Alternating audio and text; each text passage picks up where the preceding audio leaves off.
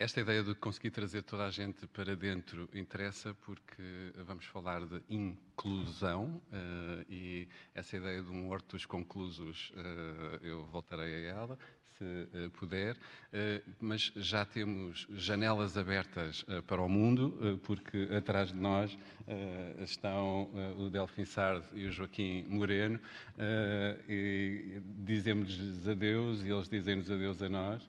Uh, o Delfim, estás em Lisboa, é isso? Uh... Estou em Lisboa, estou. Infelizmente, no meio de inveja, estou em Lisboa. E nós, e nós com pena não estás aqui. E o Joaquim Moreno está em Bordeus ainda. Uh, e, portanto, também temos a nossa comitiva em França para dar votação depois, quando for preciso. Joaquim, bem-vindo também. Uh, aliás, o Joaquim uh, está em Bordeus devido a uma exposição que inaugurou uh, ontem sobre a sala de aula, um, uma exposição que virá depois à garagem de sul do Centro Cultural de Belém e que é uma reflexão também sobre muito do que aqui já foi pensado hoje e muito do que queremos que possa aflorar também hoje. Dizer que antes de uh, uh, começar, na verdade, expressando uh, a mesma gratidão que já tantos dos meus antecessores expressaram, queria propor um exercício corporal. ativar o corpo de uma forma muito, muito simples, mas, acima de tudo, para responder de alguma maneira à forma generosa como, ao longo de 30 anos e 3 anos aqui, uh, a Porta, uh, o Maurício a Cecília uh, têm conseguido resistir e quais líquenes de forma maravilhosa. Uma salva de palmas para o Maurício e para a Cecília.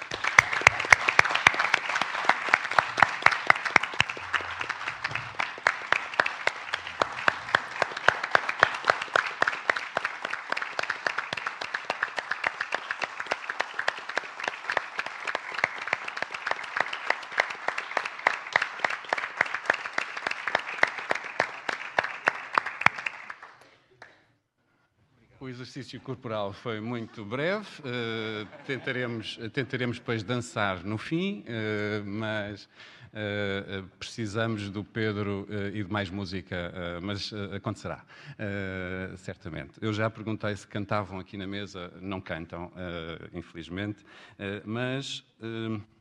Devo dizer que também é fácil estar nesta mesa com amigas, com amigos, com pessoas que eu admiro há muito e que, uh, e há pouco, eu conheço a Inês há pouco, mas já trabalhamos juntos, uh, dizer que é fácil, porque é uma mesa de exibicionistas, trabalham com exposições e, e, e eh, o, seu caráter exibicionista ajuda a estar aqui eh, à vossa frente. Eh, a única que não é curadora é a Inês, mas tem que aturar os curadores e, portanto, sabe lidar com exibicionistas. e são extraordinários, extraordinários, extraordinárias curadores, curadoras, que também já foram uh, diretores de centros de arte com um trabalho muito relevante uh, em Portugal e em Espanha. Uh, já dirigiram e trabalharam em bienais, têm imensa experiência neste meio artístico e são também professores, educadores.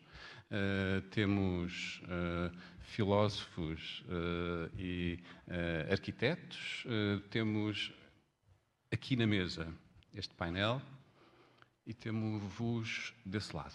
E queríamos começar precisamente por dar a volta ao texto, ao, ao prego, e passar já a palavra para esse lado. E porquê? Uma das questões que nós vimos ao longo deste, deste dia, que é um problema uh, para todos, uh, julgo, é tantas vezes virmos com verdades pré-estabelecidas e despejamos a nossa verdade e percebemos que não é assim que se pode trabalhar num território, não é assim que se pode trabalhar com uma comunidade, não é assim que se trabalha para podermos escutar uh, aquilo que é necessário em cada lugar.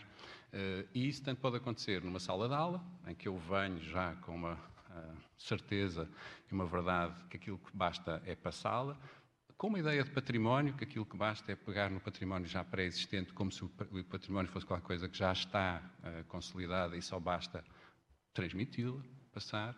Um, e uh, todos, ao longo do dia, fomos refletindo sobre a necessidade de desmontar esta noção, de repensar as ligações e de desmontar, mesmo com uh, todo o cuidado, uh, com a noção de autoridade que também já aqui foi referido, uh, pensar uh, outramente, pensar de outro modo as ligações entre o poder e as estruturas de poder e os cidadãos, de uma forma cada vez mais democrática. e quer as instituições culturais, quer as educativas, colocam-se tantas vezes em lugares de desigualdade. Ou seja, uns que sabem que os outros precisam, na verdade, só de consumir e eh, ao longo do dia 2 eh, foi eh, muito claro que é necessário desmontar essa noção e apresentar uma outra em que a escuta atenta uns dos outros e conseguimos responder às perguntas que cada um tem é determinante. E por isso, perante este painel e com duas ideias-chave que são as que estão apresentadas, educar e incluir, seja, a educação e a inclusão, uh, gostava uh, que uh, o Ricardo Carvalho fizesse a primeira pergunta.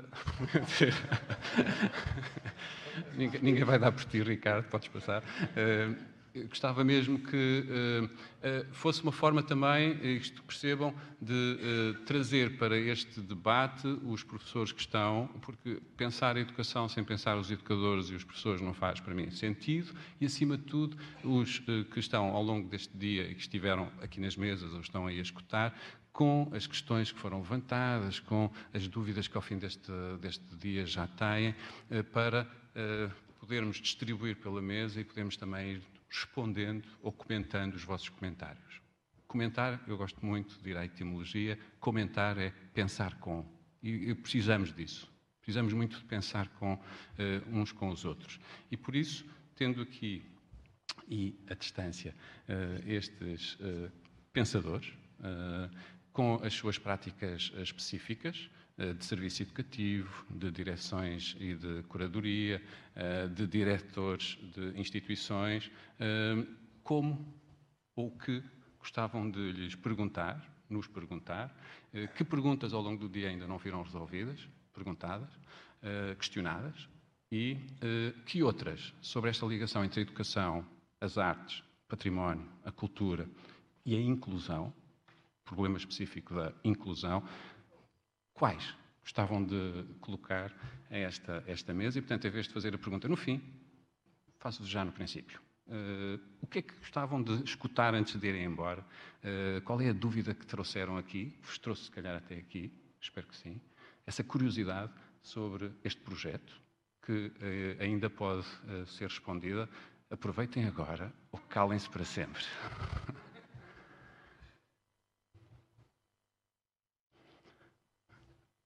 Ótimo.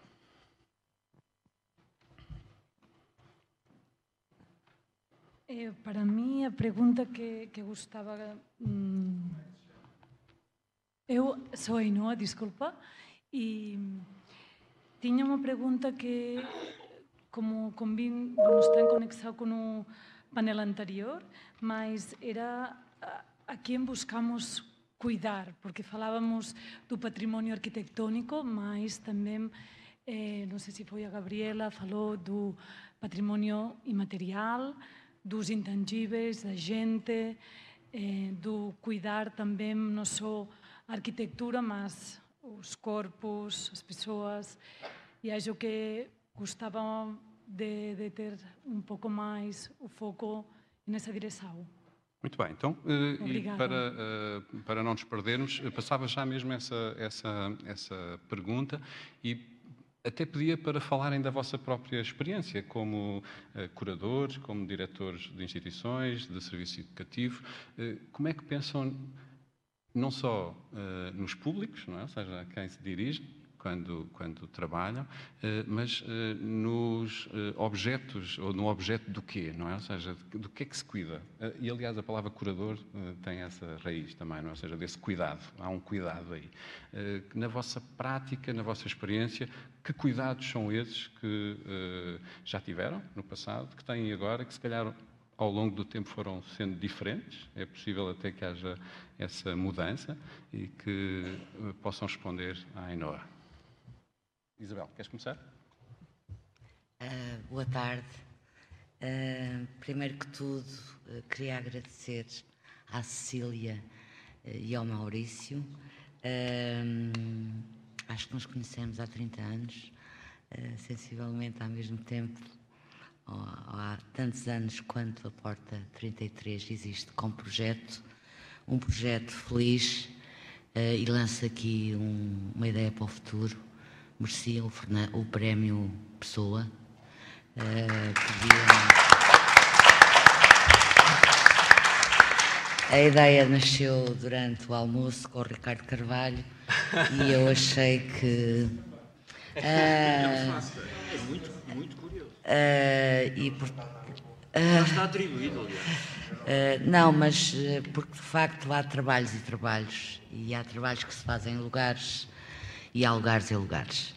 Uh, e, portanto, uh, agradeço imenso o convite. Para mim foi um, é um grande prazer o regresso ao Porto Santo, lugar que muito gosto, como sabem, ou pelo menos a Cecília e o Maurício sabem. Já vivemos al alguns belos momentos nesta ilha e este também está a ser, uh, nomeadamente, conhecer novas, novas pessoas e, e, no, e criar novos afetos. Um, dito isto, ainda um outro momento e, e, que de alguma maneira é ainda uma resposta demasiado abstrata ao cuidar, mas uh, já lá iremos.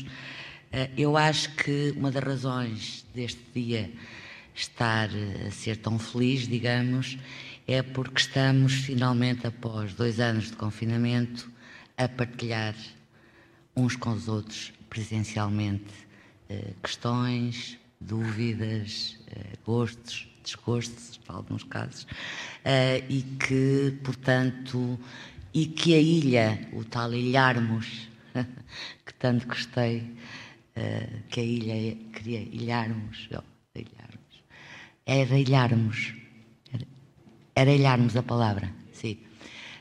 queria de facto a possibilidade, é, é talvez dos lugares que cria precisamente esta possibilidade mais intensa de partilha.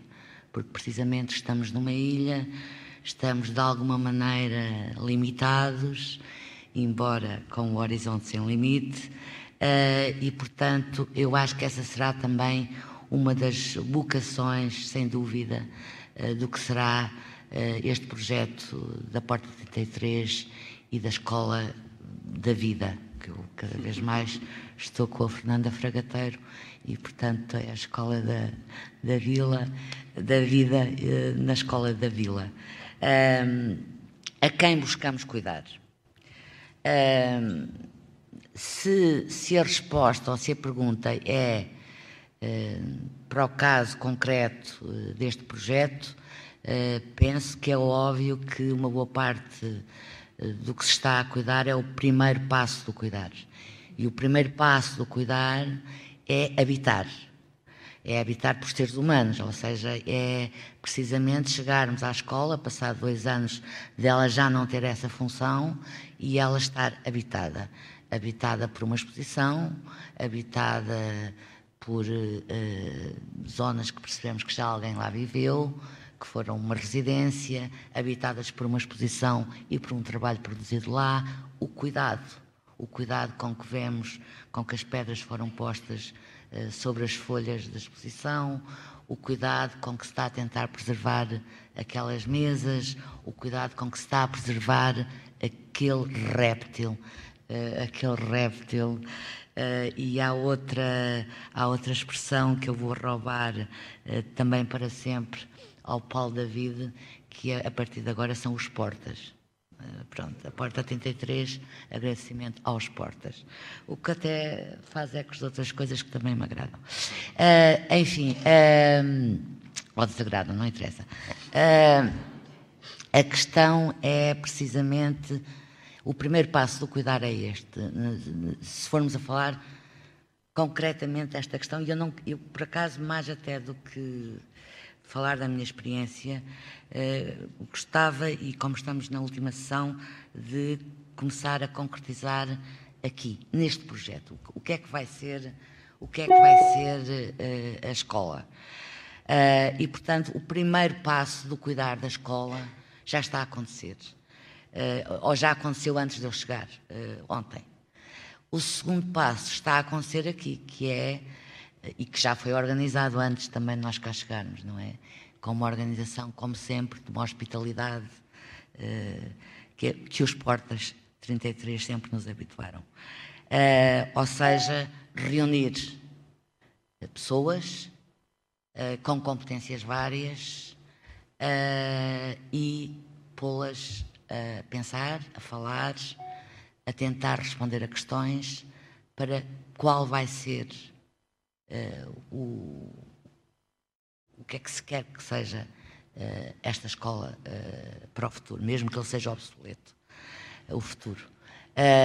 mas precisamente por ser obsoleto, é melhor que agora no presente tentemos fazer qualquer coisa para ela um dia seja obsoleta. Senão, só há coisas obsoletas se forem criadas, não é? Eh, se, não se elas nascerem, se forem criadas. Uh, portanto, este é, é para mim um, o segundo momento do que é que buscamos cuidar quando estamos a, aqui a, a, a, falar deste projeto. Um terceiro momento uh, será o que cada um de nós, e nomeadamente quem tem a direção e o leme, metáforas marítimas, deste projeto, no fim de um encontro como este, e nomeadamente também a senhora arquiteta, e tenho pena que não esteja o senhor secretário de Estado que esteve aqui esta manhã e, e, e todos uh, os outros participantes uh, responsáveis institucionais pelo que se passa neste território uh, decidirem uns em termos de, digamos, de proposta, e, ou todos em termos de proposta, e depois do que, do que se vai, uh, qual vai ser o apoio concreto uh, a isso. Estes são, para já, três momentos do que eu acho que estamos já a responder ao buscar cuidar, e o cuidar, perdoem-me assim a metáfora um bocadinho, o cuidar faz-se cuidando, não é? como o caminho. Caminho faz-se caminhando e o cuidar faz-se faz cuidando. E este cuidando que já está a acontecer, desde não ter deixado de fechar a escola, desde que ela esteja, esteja a ser habitada, desde estar a criar este encontro para que todos encontramos uh, modelos e os modelos que vão mais de encontro ao que é a vivência uh, de Porto Santo isto para mim já é estar a cuidar. E acho que é isso mesmo, cuida-se cuidando, como se caminha caminhando. Portanto, eu acho que estamos no bom caminho, uh, este projeto está no bom caminho e, portanto, é continuar a caminhar e a cuidar. Obrigadíssimo, Isabel. Só, uh, só queria ir atrás, dizer Tá, faz todo sentido uh, o que propões também para pensar já este espaço e aquilo que aqui vai acontecer. Eu, no entanto, não permite-me uh, o desvio também para experiências que conheçam, que fizeram, que experimentaram, parece-me importante porque tem a ver com estas práticas uh, que já foram implementadas e que podem também ser trazidas para ajudar a pensar precisamente quem, uh, quem tem de pensar uh, neste futuro. E, portanto, deixava também aberto isso, ou seja, de podermos trazer nesta conversa práticas que já tiveram nas vossas instituições ou nos trabalhos que fazem para que aqui também possam ser repensadas.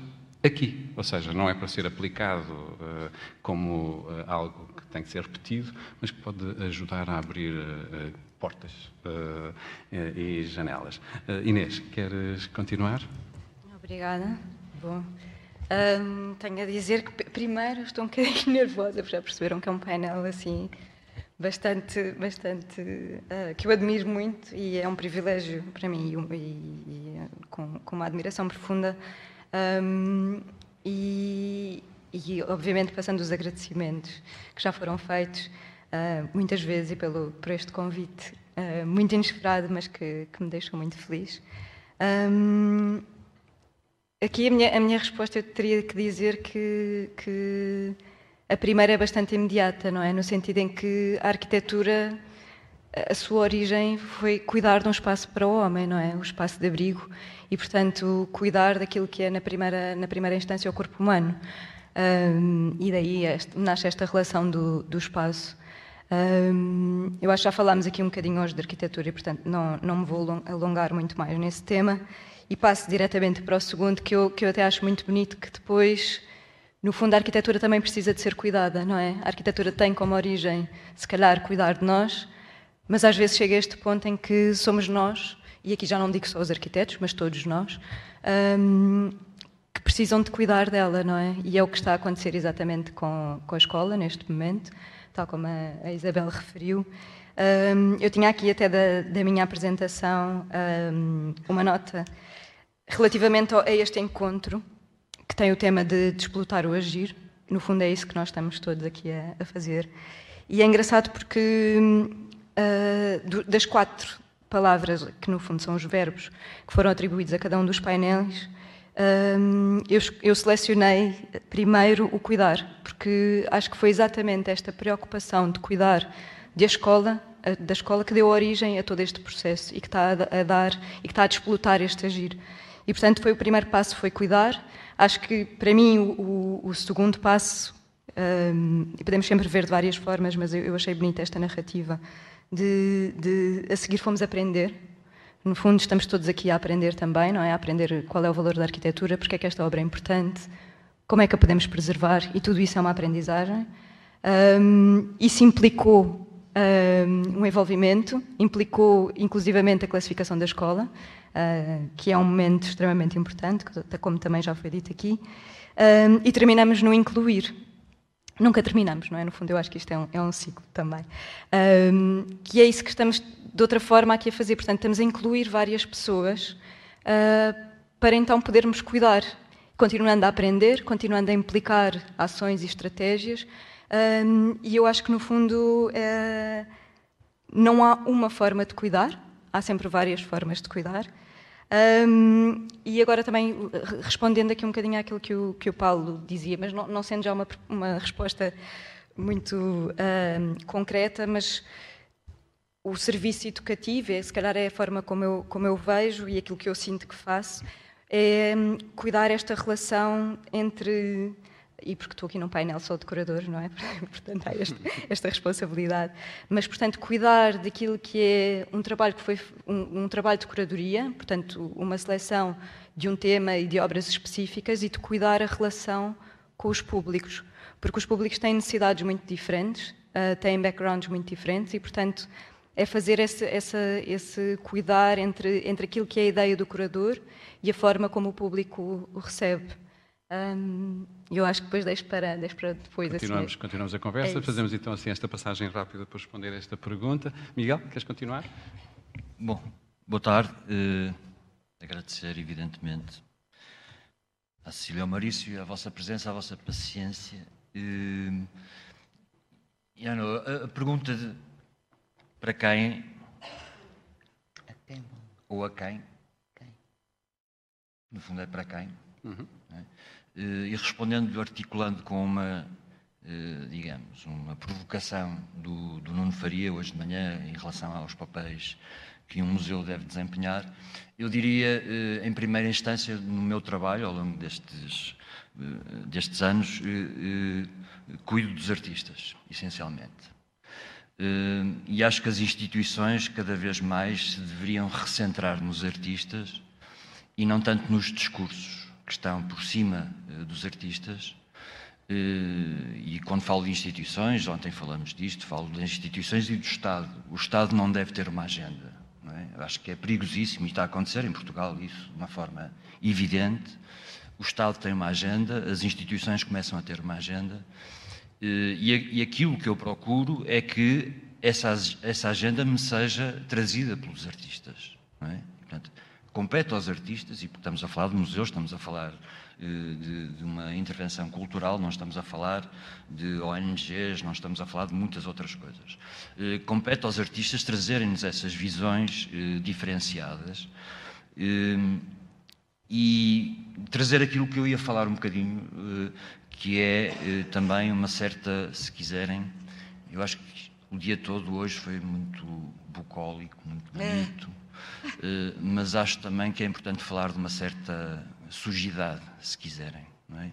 E isto está-se a perder na sociedade contemporânea, com a cultura do cancelamento. Não é? Nós, hoje em dia, não podemos, entre aspas, falar de certas coisas. Não é? Estávamos a falar de manhã, já, ao, ao almoço falámos do batalho, não é? já não se pode ler batalho, já não se pode falar de batalho. Uh, por muitos aspectos.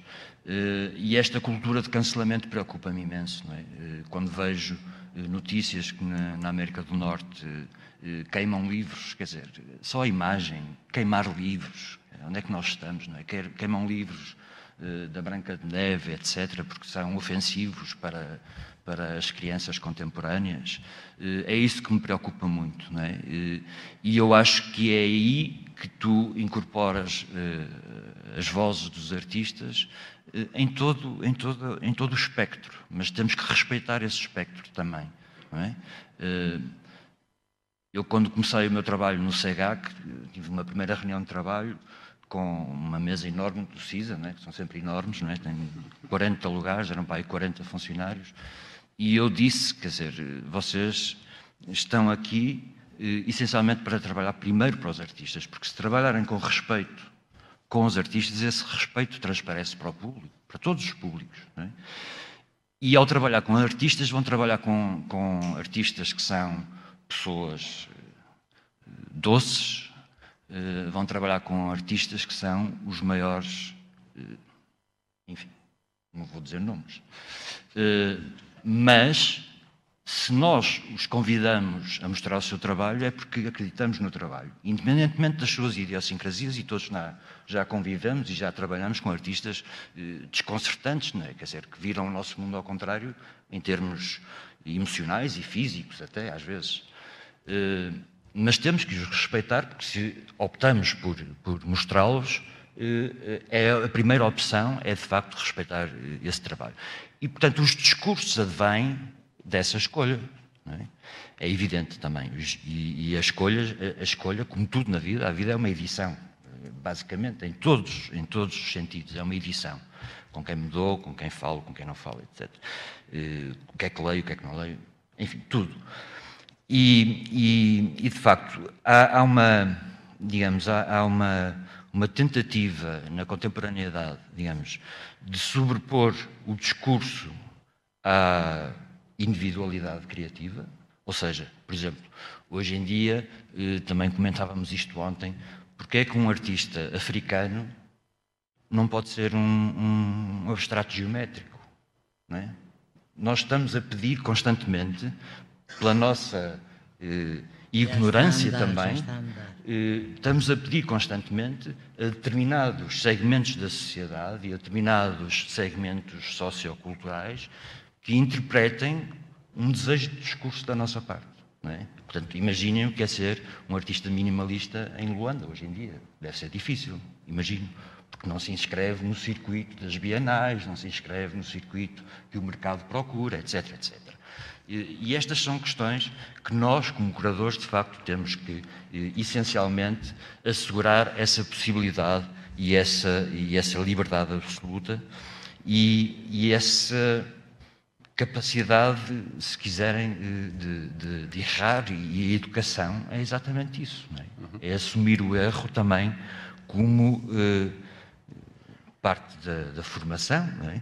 E há uma palavra que é horrível, que eu gosto muito de usar, e, que uso e peguei emprestada ao, ao, ao, Lapa, que é a questão da humilhação. Eh, a humilhação pode ser um, um, um, fertilizante criativo inacreditável. No caso do Lapa era, é? digamos, o seu sentido de humilhação perante os grandes eh, da literatura, não é? Aquele jovem que lia avidamente os livros que o cotileiro lhe deixava ler na sua casa, o filho de um presidiário, não é?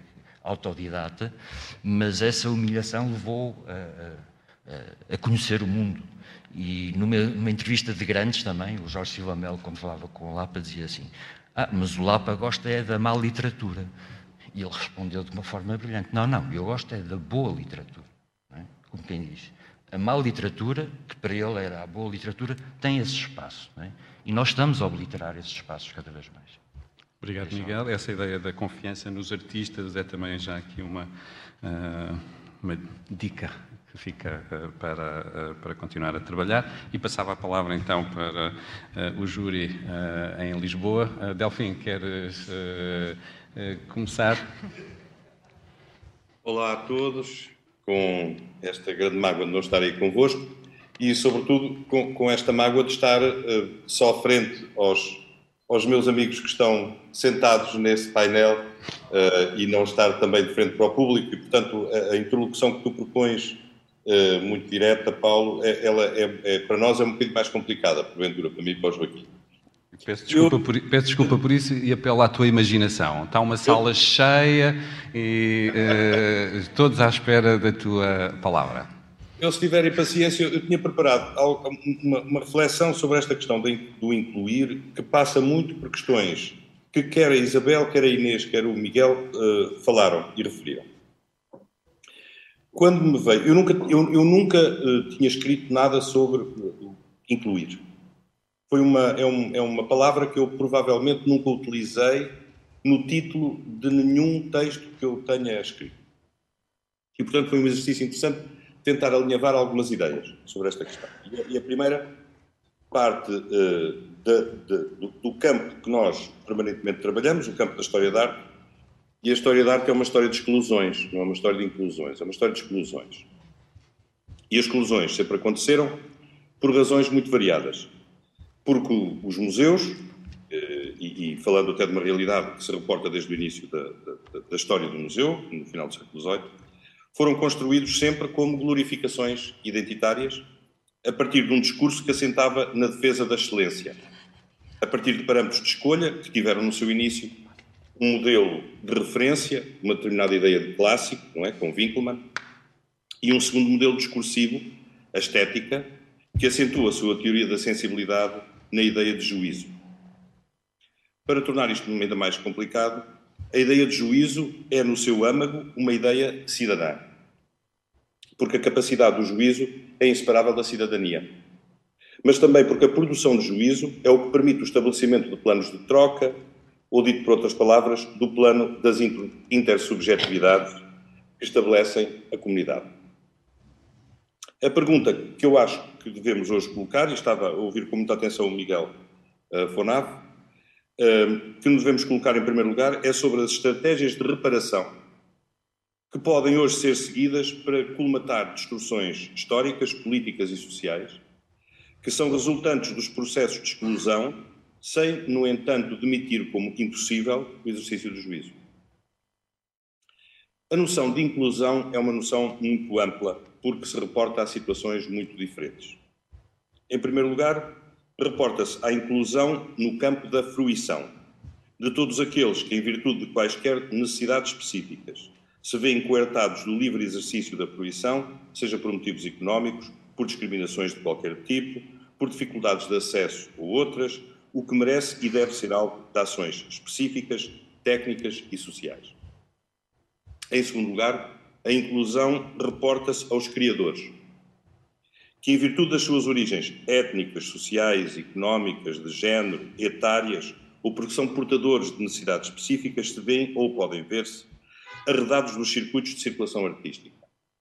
E, em terceiro lugar, podem ainda reportar-se a todos aqueles que, por uma qualquer inadequação em relação aos circuitos institucionais do exercício do juízo crítico institucionalizado, têm particulares dificuldades em aceder a circuitos de distribuição.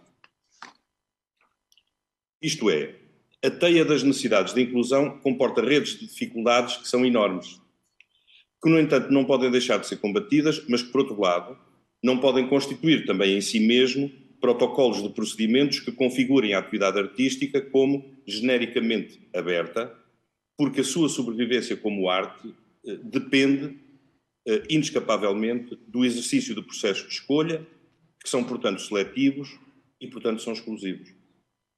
Não podem, por outro lado, ficar reféns de protocolos de necessidade discursiva, aquilo que estava exatamente a referir o Miguel Fonaf, tidos como o agenciamento possível em determinados momentos históricos.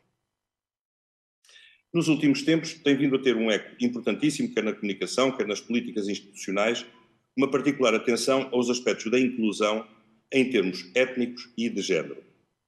Diga-se muito menos em relação a aspectos económicos, frequentemente tomados em conta por parte só do acesso dos públicos, mas muito menos em relação aos criadores. Num artigo recente, um académico britânico, que eu muito gosto e muito leio, Kenan Malik, referia este, este aspecto a que tem dedicado muita atenção. A procura da diversidade nas instituições de ensino superior, ele refere-se ao ensino superior, e fala no Reino Unido, procura uma representatividade do espectro social que é sobretudo focado em quatro linhas, a saber, e passo a citar, género, etnicidade, mobilidade social, que é um eufemismo que agora se utiliza para dizer classe, que é uma palavra que já não se usa, e necessidades especiais. Mas o Reino Unido é também diverso em muitos outros termos. É diverso em termos religiosos, em termos de idade, em termos de ocupação, de origem regional, etc. É muito pouco provável que qualquer instituição possa representar todas estas categorias. Portanto, a representatividade na sua, em, em, em, na sua natureza ela é impossível. O que é facto é que o termo diversidade veio a substituir um outro termo, que era o termo que se usava há 30 anos, que era o termo igualdade. Enquanto que o termo diversidade pretende situar-se no campo da representação, por vezes com ambições corretivas, o termo igualdade referia-se a um campo de possibilidade. Não existe nenhum problema no uso do termo diversidade como motor de inclusão, mas frequentemente esquece, como o mesmo Terence Malik refere, citando um ativista e académico afro-americano, o Adolf Reed, que sardonicamente, eh, há pouco tempo, observou que, e passo a citar, esta perspectiva pode levar à conclusão que uma sociedade na qual 1% da população controla 90% dos recursos pode ser justa, desde que 12% desse 1% seja negra, 12% seja latina, 50% seja feminina e tenha as adequadas proporções de LGBT, LGBTQ+. Em suma, as políticas de diversidade não ameaçam a desigualdade, tornam-na aceitável, conclui o Adolfo Brito. Por outro lado, as políticas da diversidade, embora fundamentais na promoção da diferença, encontram-se inevitavelmente cruzadas com dois tópicos, ambos parecem relevantes, mas oriundos de lugares da fala distintos. Paul Gilroy, que é um sociólogo britânico com uma voz muito relevante nos estudos sobre racismo, chama a atenção para o facto de, no discurso ativista, frequentemente se instala uma fala em nome de uma hipotética comunidade entendida como um grupo homogéneo, como se existisse uma delegação fantasma da representatividade no lugar da fala, a que ele chama uma tendência, e a palavra é sibilina, uma tendência folkish. Portanto, identitária e tendencial, historicamente derivada de um eixo que unia raça, povo e nação. Muito semelhante à figura do porta-voz racial de que falava Reed, permanentemente protetor de uma ficção de cultura reificada, coisificada e sistematicamente atenta à apropriação por parte de outra. De um outro ponto de vista, temos o chamado discurso multicultural, vindo da exterioridade em relação às comunidades de fala, encontra-se balizado em função de dois termos que constituem imperativos morais benevolentes em si mesmo e autofundamentados: o respeito e a tolerância. A questão é que estes dois tópicos são referidos em relação a comunidades minoritárias, tomadas como grupos homogéneos, o que corresponde a categorizações que geram ficções identitárias de grupo, por exemplo, migrantes ou grupos étnicos, tomados como reificados, ou seja, deles são apagadas as subjetividades e fazem-nos corresponder a expectativas de desígnios coletivos, dos quais é expurgada a complexidade e é dada uma possibilidade de reconhecimento pela identificação com ficções identitárias, precisamente contra o que se insurgiu recentemente a Chile Mbembe numa conferência em Lisboa, no pressuposto de que a putativa homogeneização de qualquer grupo pode criar a ficção de que no seu interior não existe diversidade, ou seja, não se geram subjetividades e interesses contraditórios. Voltemos à questão da inclusão. Comecei por dizer que a questão da inclusão está indissociavelmente ligada à questão da reparação, palavra que tem múltiplos sentidos, entre os quais restituição, conserto e, e, e, e reorganização, se quiser. No contexto das instituições culturais, tem sido o primeiro destes sentidos que tem sido otorgado ao termo, reparação como compensação, ou em contextos internacionais como devolução, ambas preocupações que atravessam o espectro da prática curatorial, museológica e a política cultural. Também como correção de práticas de exclusão. A este nível, é inevitável que a inclusão implique uma boa parte destes procedimentos, nomeadamente a reparação por devolução de coleções e espólios, ou mesmo a compensação de exclusões por práticas de preocupação com os processos de gatekeeping das instituições. Tendo, no entanto, em consideração que nos museus de arte os processos de gatekeeping são inevitáveis e, por vezes, decorrentes de contingências económicas, de disponibilidades ou de campos de conhecimento disponíveis. Não se trata assim de estabelecer cotas de representatividade que criem uma ficção de inclusão reparadora, mas de estar aberto a processos de miscigenação e à produção de múltiplas narrativas curatoriais, tomando eh, curatoriais, a inclusão deve ser sempre tomada em relação a processos criativos individuais e não tomando os artistas como porta-vozes a quem é cometida uma representatividade de grupo. Este artista, em nome da sua geração, da sua identidade de género, da sua etnicidade, porque nunca possui esse artista uma delegação de competências para tal, eh, mas porque em si mesma a proposta artística, na sua performatividade, consegue definir os seus transcendentais, ou seja, as suas condições de possibilidade. Para utilizar uma outra formulação, que é uma formulação do Winnicott, que é citado num maravilhoso texto pelo nosso colega Jacinto Lajeira, trata-se de compreender que os processos reparadores podem ser descritos como o traço específico em que se inscrevem o jogo e a experiência cultural e que é a seguinte: a existência deste lugar depende da experiência de vida não de tendências herdadas. Ligam o passado, o presente e o futuro. Ocupam o espaço e o tempo, sem que por isso, sem que por isso entre aí este caráter deliberado próprio das nossas tentativas e erros. Trata-se, portanto, de conceber a reparação através de zonas entre a nossa memória social e individual, ou entre a nossa memória individual e coletiva, na produção de objetos mestiços, objetos entendidos na primeira acessão, mas também como estratégias curatoriais, dispositivos de instalação, narrativas heterotópicas e heterónomas, sabendo que, como diz Lajeira, cada objeto, neste amplo sentido, ocupa um espaço-tempo que ele é sempre também de conflito e ele é sempre também espacial e temporal. Como é fácil de compreender, a noção de inclusão para que nos encaminhamos afasta-se de qualquer ideia de representatividade embora lhe seja inerente o campo negocial da diferença, em oposição a qualquer paixão pela mesmidade, mesmo que no contexto da diversidade, até porque a história, só pela história, pode ser reparada, até porque a reparação da história pela arte é, como diz Lajeira, uma contribuição certamente frágil e efêmera, não podendo a reparação esconder nada do, do que se repara. Delfim, eu pedia-te só, por favor, que pudesses resumir para podermos passar depois a palavra ainda a haver mais perguntas do público. Está bem? Desculpa. Sim. Então, mais um, uns minutinhos. Podemos reenquadrar também a questão da inclusão sob o guarda-chuva conceptual da hospitalidade. Essa disponibilidade radical e incondicional de que falava Derrida. Claramente, é uma necessidade afetiva num espaço que é habitado por preceitos, conceitos e afetos diferentes.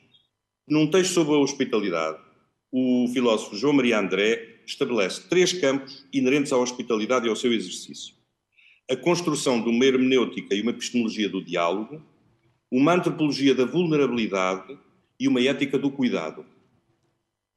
A primeira implica uma antropofagia da diferença e do outro, ou seja, a sua incorporação numa relação. A segunda parte do princípio da inescapável diferença, opondo-se à identidade, que encontra a sua metáfora privilegiada na esfera indistinta da coincidência. A identidade é monocêntrica nas suas manifestações e por isso cria distâncias em relação ao estranho, ao estrangeiro e provoca uma paixão pela replicação de si próprio. A identidade é xenófoba, a alteridade é xenófila. Este pensamento sobre uma antropologia da falta e da finitude é, por isso, também da vulnerabilidade, o que acarreta uma ética do cuidado, ou, seja, ou seja, de estar permanentemente atento ao destinatário. Parece-me, portanto, que a inclusão só faz sentido dentro destes parâmetros. A reparação presente na geração de objetos e dispositivos culturais mestiços e a hospitalidade que realiza um cuidado com o outro, tido como um interlocutor que, como nós, transporta uma ferida. Gostava depois ainda de voltar à questão do juízo. O que é que se faz ao juízo neste contexto da hospitalidade e cuidado? Voltaremos, voltaremos então, voltaremos a dar uma outra eh, rodada por, por todos, assim eh, haja, eh, haja tempo. E passava então a palavra e fazia esta mesma pergunta: a quem ou o que uh, cuidamos, o, o que é que buscamos, buscamos cuidar? Era assim que uh, quem o que buscamos cuidar. E pedia nesse cruzamento também com os temas deste painel, e até porque uh, tiveste a trabalhar, uh, Joaquim, uh, nos últimos tempos em redor desta questão do, da arquitetura educativa, dos espaços educativos e da sala de aula e das aulas em particular, se faz sentido nesta relação com o teu trabalho, com o trabalho que aí desenvolveste de curadoria, este, este cruzamento ou esta pergunta também te foi, também colocaste a ti, eh, a ti próprio durante esse trabalho? Ou seja, o que é que buscavas cuidar ao fazer essa, essa exposição? Olá, viva, boa tarde a todos. Eu, hum, eh, como, como proceder? Eu tinha, primeiro, agradecer imenso o convite, depois pedir imensa desculpa desta, desta distância e o que eu tinha pensado era de alguma maneira eh, retribuir falando um bocadinho do que implicou a distância, mas motivou o convite, que era a exposição Sala de Aula, uma perspectiva adolescente. E imaginei que se pudesse conduzir-vos numa visita muito rápida à exposição, chegaríamos a um exemplo que eu acho particularmente claro, até porque foi publicado recentemente sobre o título Arquitetura do Cuidado. E eu, se me permitirem, se acharem que eu prometo que demoro 10 minutos, não demoro mais. Uh, a promessa, a promessa foi anotada. Passar diretamente ao fim. A promessa foi anotada Hã? e uh, podes avançar, uh, Joaquim. Estamos aqui curiosos de fazer se essa visita guiada contigo. Queremos te acompanhar. Eu, eu, pedia, eu pedia então, se fosse possível, e pedindo desculpa, isso, sim, já está, não foi preciso pedir. Obrigado, Henrique. Ora, então, assim, muito, muito, muito rapidamente, de facto, há aqui questões uh, uh, bastante importantes. Nota de rodapé. Há, há um manifesto de uns arquitetos espanhóis que falam em arquiteturas mestiças. Arquiteturas mestiças são mestiças porque têm violência e hierarquia e desigualdade lá dentro, por isso é que são mestiças. Nota de rodapé, eu acho que é importante definir isto, mas rapidamente. Sala de aula, uma arquitetura da adolescência. Dois temas em relação ao cuidado. Um, a adolescência é o sujeito histórico mais recente, provavelmente, que nós temos, e inventou-se como obrigação de cuidado, de estabelecer um intervalo para o fim do crescimento, um intervalo entre a autonomia e a representação, eh, muitas coisas, e que se tem demonstrado avidamente como um grande laboratório com o qual todos podemos aprender, a educação secundária. Este era o primeiro tema. O segundo tema para conformar esta investigação era uma coisa que eu percebi que os adolescentes fizeram e que se calhar é importante para este debate, que foi tornar a sala de aula, que é obsoleta e que quer dizer que funciona, como um nó de uma rede muito mais vasta que a escola. É muito claro que não aprendemos simplesmente na sala de aula, na realidade, a pandemia tornou muito evidente que a sala de aula é um nó numa rede que transcende e é provavelmente a rede mais distribuída do mundo e transcende claramente a escala da escola. E, portanto, o que nós tentámos aqui foi combinar estes dois problemas. Combinar a reflexão sobre a adolescência com a reflexão sobre esta rede maior chamada sala de aula. Rapidamente, fizemos perguntas, as perguntas associavam de facto a arquitetura ao problema da sala de aula e construíram, evidentemente, a, a adolescência aparece como categoria de consumo no pós-guerra, essencial debater. Se debatemos consumo, temos que conseguir debater produção. Aparece como um momento em que o corpo se identifica e se organiza essencial debater o corpo e a ecologia. Aparece como eh, politização antes da representatividade ou da representação, a Assembleia. E também aparece como transgressão. É difícil pensar a adolescência sem transgressão ou sem revolta, se quiserem. É? E, portanto, isso gerou, de facto, outro tema e, por fim, o último tema de trabalho era o trabalho. Era a profissão e uma adolescência que, na sua relação com a escola, passa diretamente à, ao trabalho. Isto, como é que se ilustrou isto? Esta é a parte uh, da produção que tem como escola base uma escola pré-fabricada do Ministério da Agricultura, da, Educação Inglês dos anos 50. St. Crispin, do David Mead e da Mary Crowley. Nós isto ilustramos só, vamos mostrar um bocadinho, na realidade isto é uma mesa de seminário de um liceu privado americano. É uma mesa Arkness, é uma mesa de seminário, que é uma ideia maravilhosa para os que estão à volta da mesa e que já têm um lugar, é uma ideia impossível de expandir e de fazer chegar a muitos. Nesta ideia que funciona muito bem não se consegue incluir mais. E por isso aparece aqui com o contraste com a produção chegamos à participação e como é que as vozes funcionam, há alguma autonomia energética e alguma frugalidade, ou simplesmente a produção da ligação, e este é um exemplo português, não é? Isto é um jogo de participação, veem a presença das escolas, e isto é a técnica, no fundo, curatorial, a imagem de arquivo e a viagem, o trazer destes exemplos que partilham o presente connosco para dentro da exposição. O corpo e a ecologia, pensa uma escola agrícola que é um laboratório ecológico entre ecologia e comida, se quiserem, e transportamos a mesa como locus eh, da aprendizagem, e neste caso é a mesa viveiro é? desta escola agrícola que tem um teatro e um cinema. E trouxemos a, a lógica do laboratório, que é através da qual ela tem crescido. E trouxemos também este instrumento escolar maravilhoso. Isto não é de uma biblioteca, ou é de uma biblioteca, mas uh, outra biblioteca. Isto é uma carreta escadota, um escadote carreta, que é uma coisa impronunciável em português, evidentemente, para recolher a fruta emprestado pela Escola Agrícola em Avignon, pelo Liceu Agrícola Petrarca. Eh, esta é a Assembleia, na realidade, estas são eh, cadeiras da Assembleia de uma escola projetada por Hans Scharum, que inventa não só o conceito de apartamento sala de aula e que de facto reorganizou a maneira como pensamos a sala de aula, mas também o lugar não de um auditório onde há audiência de alguém no palco, mas uma assembleia, quase um parlamento.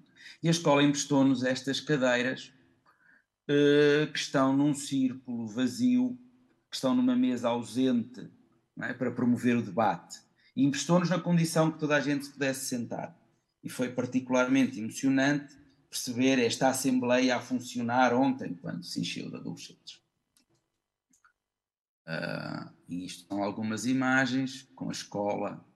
Isto são, evidentemente, estas escolas tema ou escolas base eram informadas com mutações contemporâneas, com projetos todos que partilham o presente, tanto só escolas que existem e que estão a funcionar, mas que vão permitindo dentro de cada uh, tema perceber mutações contemporâneas. E chegamos a este momento da transgressão, evidentemente porque não há ensino artístico e dificilmente não há adolescência sem transgressão.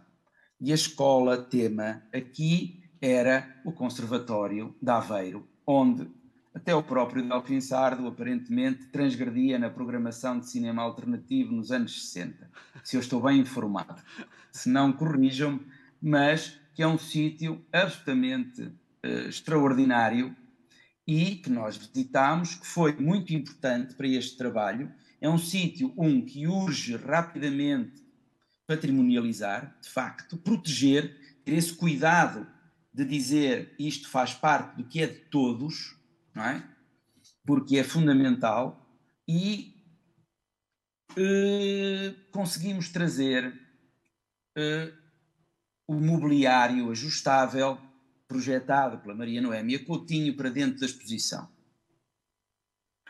E onde são evidentes as marcas da transgressão, através da qual muitos adolescentes se inventaram, muitos adolescentes se incluíram numa sociedade que eles expandiram para os acolher. Isto é uma ideia importante da inclusão. Aqui, claro que pensando em transgressão e fazendo como qualquer adolescente, perguntando ao Google, tivemos uma maravilhosa surpresa que foi esta, e, e que é um título foi uma grande descoberta ensinar a transgredir a educação como experiência da liberdade. O título de 94 da ativista eh, afro-americana Bell Hooks, em que ela, de facto, curiosamente, faz já na altura uma crítica muito severa à essencialização das identidades e da maneira como elas podem desorganizar as possibilidades de diálogo e as possibilidades de invenção mútua e o livro, de facto, é extraordinariamente emocionante como na, na, construção mútua da liberdade dentro da sala de aula e de qual é o papel de todos nessa construção. Pareceu-nos muito importante e fomos com esta lógica de transgressão à procura de mutações contemporâneas dessa transgressão. Foi neste contexto das mutações contemporâneas, da transgressão, que descobrimos uma escola, a tal escola que aparece publicada recentemente, voltando a citar Bell Hooks como a sala de aula como campo infinito de possibilidades ou como arquitetura do cuidar, que é uma escola para jovens neurodivergentes na África do Sul, projetada por Heinrich and Ilse e Ilse Wolff. É esta escola. Paisagem do Cuidado. Isto são páginas da Architectural Review. Isto são imagens da escola.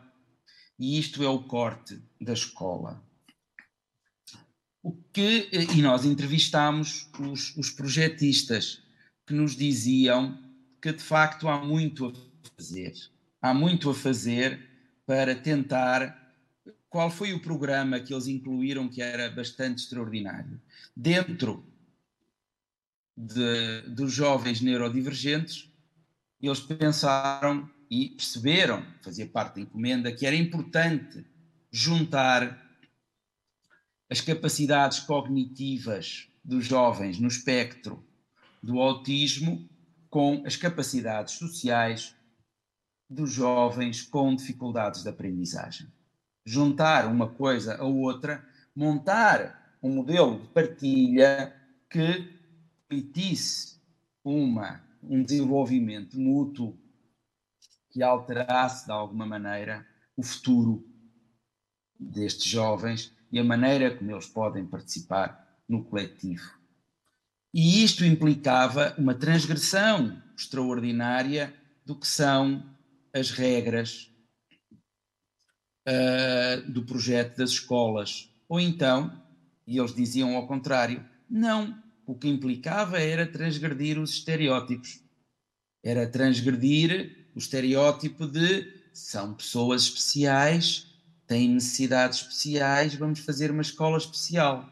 A escola especial, evidentemente, estava destinada a estar nas traseiras de um hospital psiquiátrico.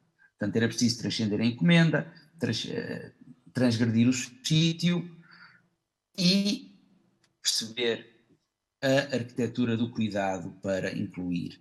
Evidentemente, muitos destes uh, jovens são fotossensíveis e a luz intensa ou o, o som podem provocar grande perturbação.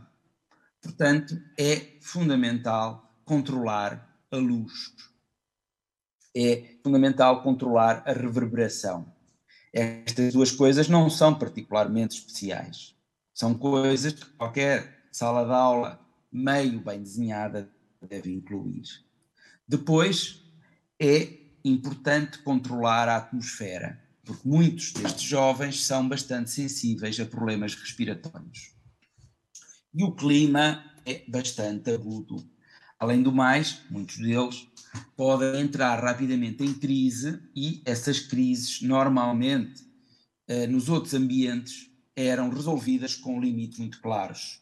Quer isto dizer, os espaços de aprendizagem pareciam prisões. Este espaço não parece.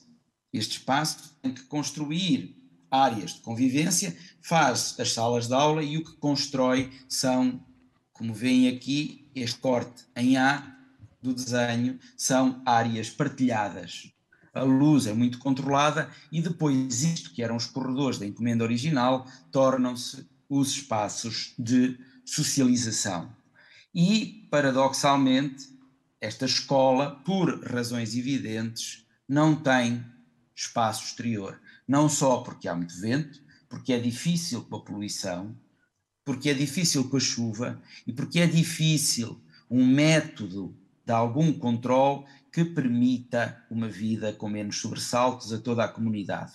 E porque é fundamental agilizar as transições de, destes jovens entre a, chegada e a saída da escola. Joaquim, vou pedir para. Uh... Rapidamente, dois minutos. Esta é uma escola organizada, como podem ver, à volta do parque de estacionamento, onde as salas de aula.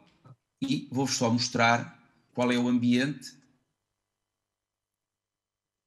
qual é, e isto é uma imagem extraordinária, do, da Assembleia, que mais uma vez não é um auditório, não tem um frente a frente, tem uma capacidade de incluir todos num uh, semicírculo devidamente iluminado, devidamente controlado do ponto de vista acústico, e o que diz uh, Heinrich Ilse Wolff é que de facto o que fizemos aqui foi a maior parte destas pessoas estão excluídas da cidade e nós tentamos trazer a cidade aqui para dentro, porque é fundamental que eh, estes cidadãos participem de alguma maneira eh, na sociedade.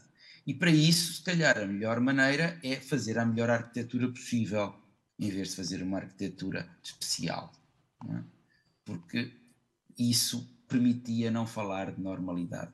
E eu fiquei, de facto, bastante emocionado com esta clareza. Este projeto também está na exposição, está na transgressão e pareceu-me que era uma contribuição importante para este debate sobre a inclusão, perceber como há uma maneira não normativa e transgressiva de incluir uma, ah, uma parte importante dos alunos, incluir a neurodiversidade até. Excelente, excelente proposta Acabei. e apresentação, Joaquim, obrigadíssimo. Pois ainda tentarei... 11 minutos, Paulo. Diz, diz. Não, não o percebi? Tem 11 minutos, desculpa. Ótimo, excelente. Agradeço-te agradeço esse cuidado e, um, eh, para além da exposição, esta proposta final mais cuidada uh, que eh, que nos apresentaste ajudava e ajudou eh, também eh, a fazer esta passagem muito clara para o público, ou os públicos aqui no plural, sempre no plural, que também já foi aflorado antes e que a Inês também tocou, essa questão da pluralidade dos públicos a quem nos dirigimos para quem trabalhamos, o uh, cuidado com os artistas, que aqui também foi, foi, foi, trabalhado, e com as questões relacionadas com essa crítica à identidade que, uh, que aqui também uh, surgiram, mas não esquecia esse cuidado, esse cuidado essencial que um projeto como este deve ter e tem de ter, e que tem a ver com a capacidade que, que desde o início tem de uh, articular com, os, com o território, uh, na sua diversidade, e que vocês têm feito com muito cuidado de escutar, de ir ter com, de abrir uh, esta casa, que já foi de todos também, a todos, e que, como isso implica estratégias diferentes para grupos diferentes. É? Ou seja, tem, tem tido essa atenção e eu gostava de sublinhar, sublinhar isso. Tenho visto, tenho assistido a esse uh, cuidado diferenciado. Uh, sem querer tratar todos como o mesmo e, portanto, mantendo a diferença, como também aqui foi sublinhado há pouco pelo, pelo Delfim e, e que me, parece, me parece determinante. só antes de dar outra vez a palavra aos meus colegas de mesa, queria passar a palavra ainda para perguntas mais desse lado, afinal só fizeram uma e uh, deste lado tiveram tanto tempo a falar. Portanto, uh, uh, mais alguma questão que queiram lançar à mesa, por favor? Se faz favor, tem ali o microfone para se poder escutar melhor. Não, não, é para ouvirem lá, lá, lá fora.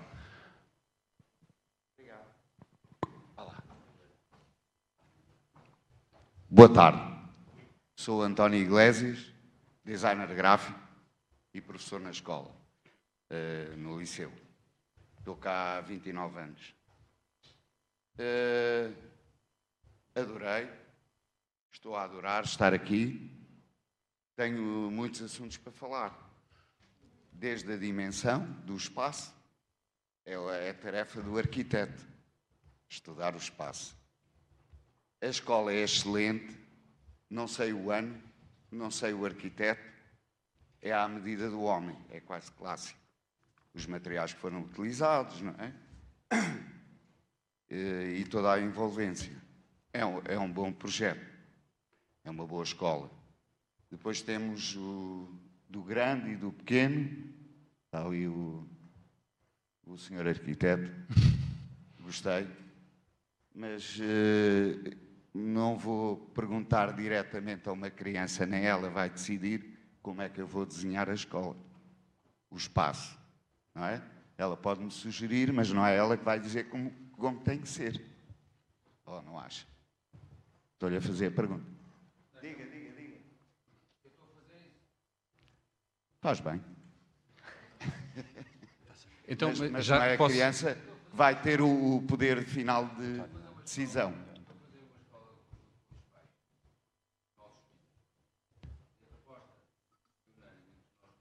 É, é, é, é para mim a pergunta. É, eu, eu, ia, eu, ia, fazer isso. Uh, Joaquim, o Pedro uh, está aqui a, a, responder, mas. Em, em relação pegar... ao projeto que, que, mostrou da escola para, para incluir, e os outros são excluídos na luminosidade, não é? Na sonoridade. Eu julgo que não. A escola foi projetada foi... só para incluir aqueles que são sensíveis à luz e à conversa. Eu acho que isso antes era atrás do hospital, agora será onde? Essa escola.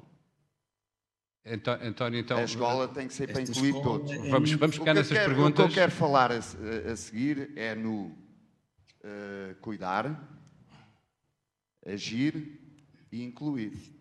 Oh, António, vai ter que passar aqui a palavra, no, senão. no Porto Santo, temos uma elevada taxa de autismo. Por que não trabalhar com essas crianças? Muito Nós bem. trabalhamos na escola, todos os dias. Todos os anos eu dou património. Trabalho a biodiversidade, a biosfera. Não é? Isso tem a ver, eu, eu e o que me rodeia.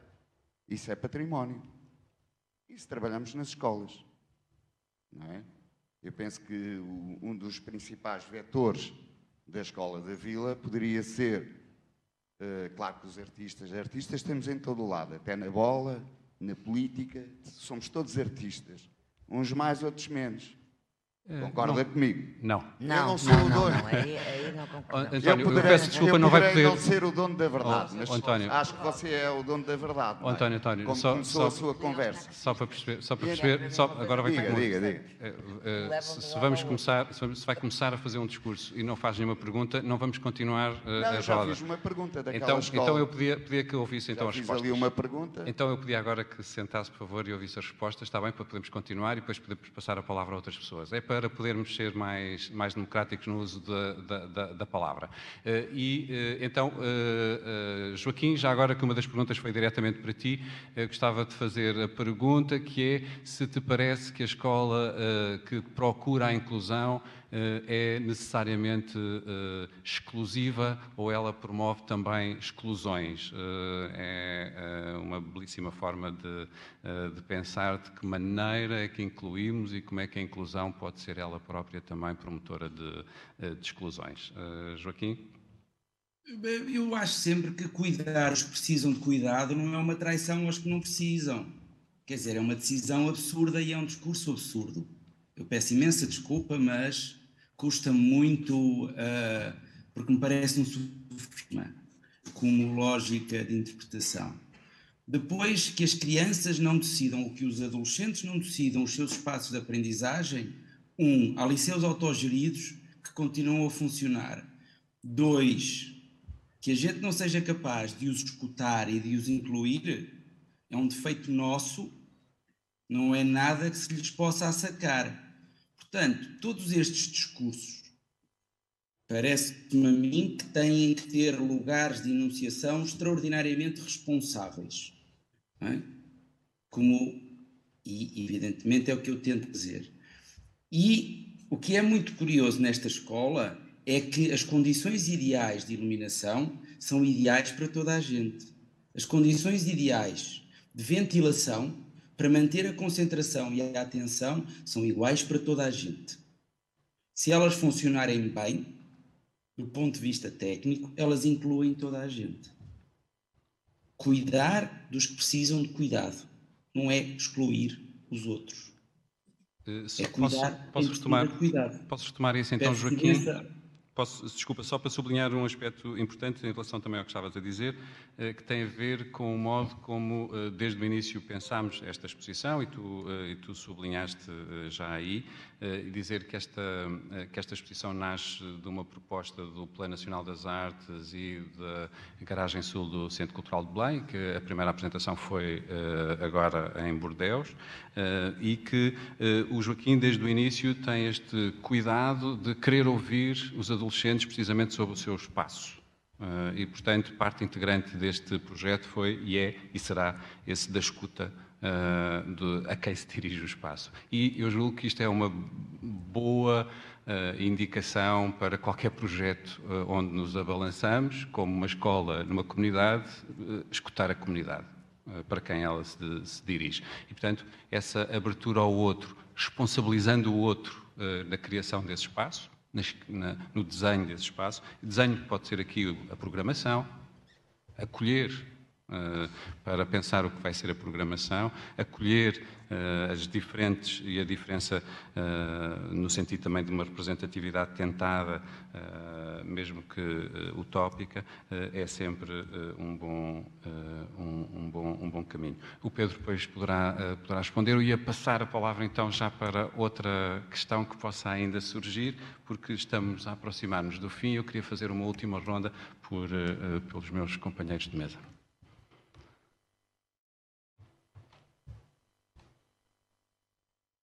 Já está tudo cansado.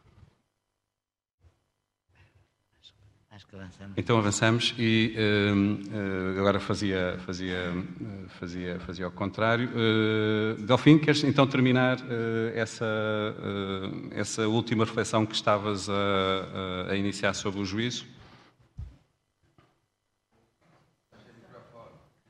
Está, está desligado o teu microfone, Delfim, não te estamos a ouvir. Não sei se ficou um bocadinho sem contexto a questão agora de falar do juízo, porque quer dizer, estamos aqui, passamos a saltitar entre, entre questões variadas. A minha, em termos muito simples, a minha questão é a seguinte: uh, numa ótica de inclusão, como é que pode uh, julgar-se a questão que, para todos nós que somos curadores, que estamos aqui, é uma lógica inevitável, que é da produção de juízos? Uh, de juízos, frequentemente de juízos críticos, e que os juízos críticos estabelecem linhas de separação, não é? Uh, e, e, portanto, é perceber como é que as duas coisas se podem, se podem, se podem ligar. Um, mas acho que, quer dizer, não, não, não, não faz grande sentido uh, no, no, meio desta. Mas posso, posso, então, posso então fazer um, uma. Não é provocação, é a mesma pergunta, mas como não estava pensado, como estão a referir, isto é sempre no fio do arame, uh, ia, ia perguntar mesmo uh, agora, a partir do lugar onde estás, e portanto também o teu lugar de fala, o Centro Cultural de Belém uh, e a administração, se essa reflexão sobre a inclusão do ponto de vista em que já, já referiste, agora já falaste dos, dos artistas e da programação, mas também, e portanto da produção e do seu lugar de expansão e de apresentação, eh, mas também do ponto de vista dos públicos, se eh, é uma reflexão que eh, obviamente é importante e como é que isso condiciona esse, esse trabalho. É evidente que essa é uma reflexão que permanentemente está em cima da mesa, não é? A, a, questão da inclusão dos públicos e perceber como é que eles podem, como é que podemos ter uma uma relação mais próxima com os públicos. Obviamente que todas estas questões são sempre questões que só se podem avaliar em territorialidades específicas, não é? em territórios específicos. A relação comunitária, por exemplo, eh, que uma instituição pode construir eh, se estiver localizada dentro de uma zona urbana densamente povoada, não é a mesma que eh, o Centro Cultural de Belém consegue estabelecer aqui, num contexto que não é, que é um contexto digamos, muito menos uh, habitacional ou, ou, ou, com muito menos vivência habitacional do que outras zonas da cidade. No entanto, um, ehm, há programas no CCB que têm vindo a desenvolver uma permanente relação com agrupamentos escolares.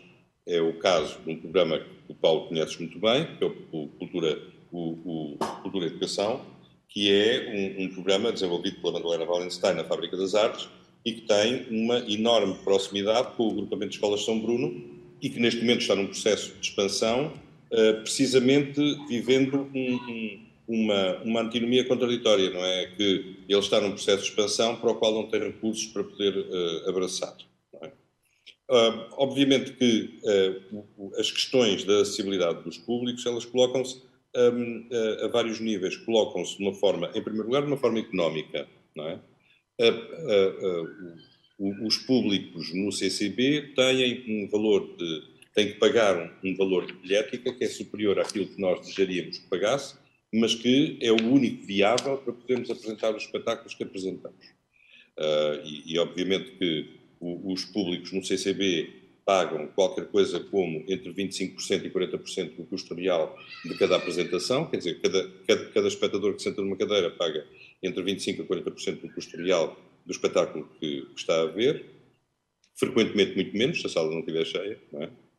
Um, mas há uma zona para a qual nós não conseguimos uh, uh, descer e a única forma é ter políticas corretivas uh, que têm a ver com atenção especial a grupos fragilizados, fazer ligações com escolas, com preços obviamente completamente diferentes, ter preços para uh, especiais para os profissionais de espetáculo, ter descontos de 30% para menores de 30 anos, enfim, essa é uma política, é uma política de bilhética que uma instituição faz e que a maior parte das instituições fazem para tentar ter um, uma, um, uma, inclusão maior, uh, ser mais inclusivas em termos socioeconómicos. Depois, há uma outra zona de inclusão fundamental que são uh, os públicos com necessidades especiais.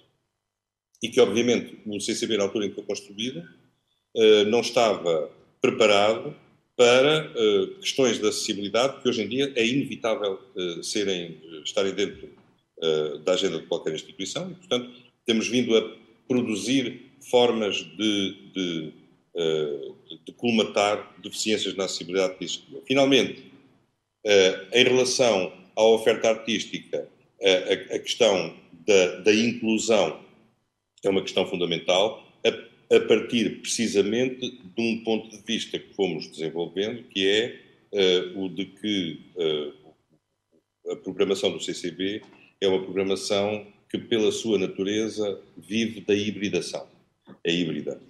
E essa hibridação é um conceito muito próximo do de miscigenação. Eu, eu estou completamente eu concordo inteiramente com, com, com o Joaquim. Miscigenação é uma palavra que tem, atravessa contextos muito diversos e tem uh, valências uh, semânticas muito diferentes, mas, mas de facto uh, as propostas de miscigenação na programação do CCB tentam precisamente ser inclusivas, sabendo que aqui não só se investe a alta cultura, como se investem relações e produções culturais que têm a ver com uma com, uma, com a cultura popular e que os cruzamentos entre essas diversas instâncias, como entre as diversas tipologias artísticas, é, é parte da nossa preocupação fundamental. Portanto, quer, para, te, para te responder, quer a nível da programação, quer a nível da política de públicos, a, a ideia de a, inclusão é uma ideia a, fundamental e, e, que está permanentemente em cima da mesa.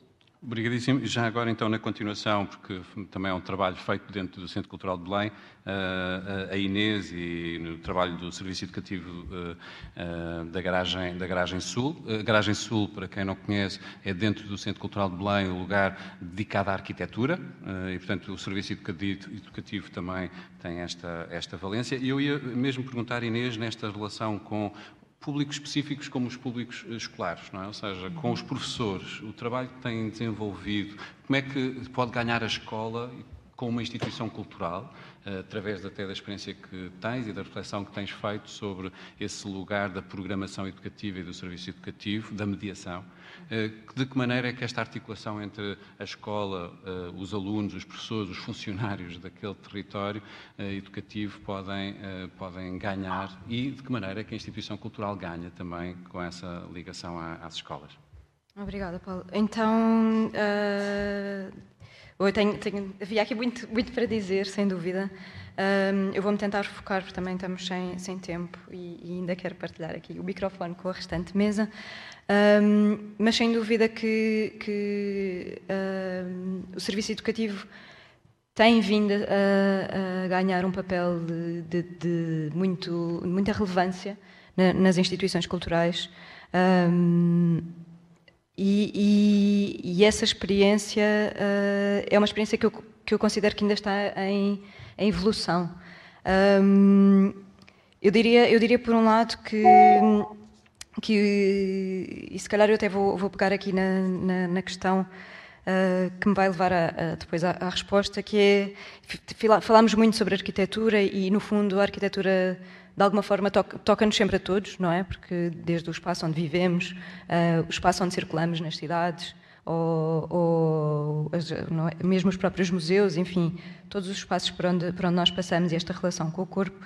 Um, no fundo, a arquitetura toca, toca, sempre, e nós hoje também falamos muito de, de, das outras disciplinas e, e, do arquiteto como, como esta figura, uh, não como um deus, e obrigada, Carlos Bunga, porque uma das principais tarefas do, do, serviço educativo em arquitetura é precisa, junto do público transversal uh, ou público não arquiteto, é precisamente desfazer essa ideia, esse preconceito, diria mesmo essa, esta palavra, porque a maior parte das pessoas ainda tem, uh, sente, sente, uma distância muito grande, e essa, essa expressão eu, eu, tomei nota porque, porque de facto, ainda bem que, que venha um artista uh, a trazer essa questão, há uma distância ainda muito grande, e portanto quando para mim a arquitetura é uma forma de me relacionar com o mundo e, portanto, todos nós beneficiaríamos de alguma forma de ter mais conhecimento em arquitetura.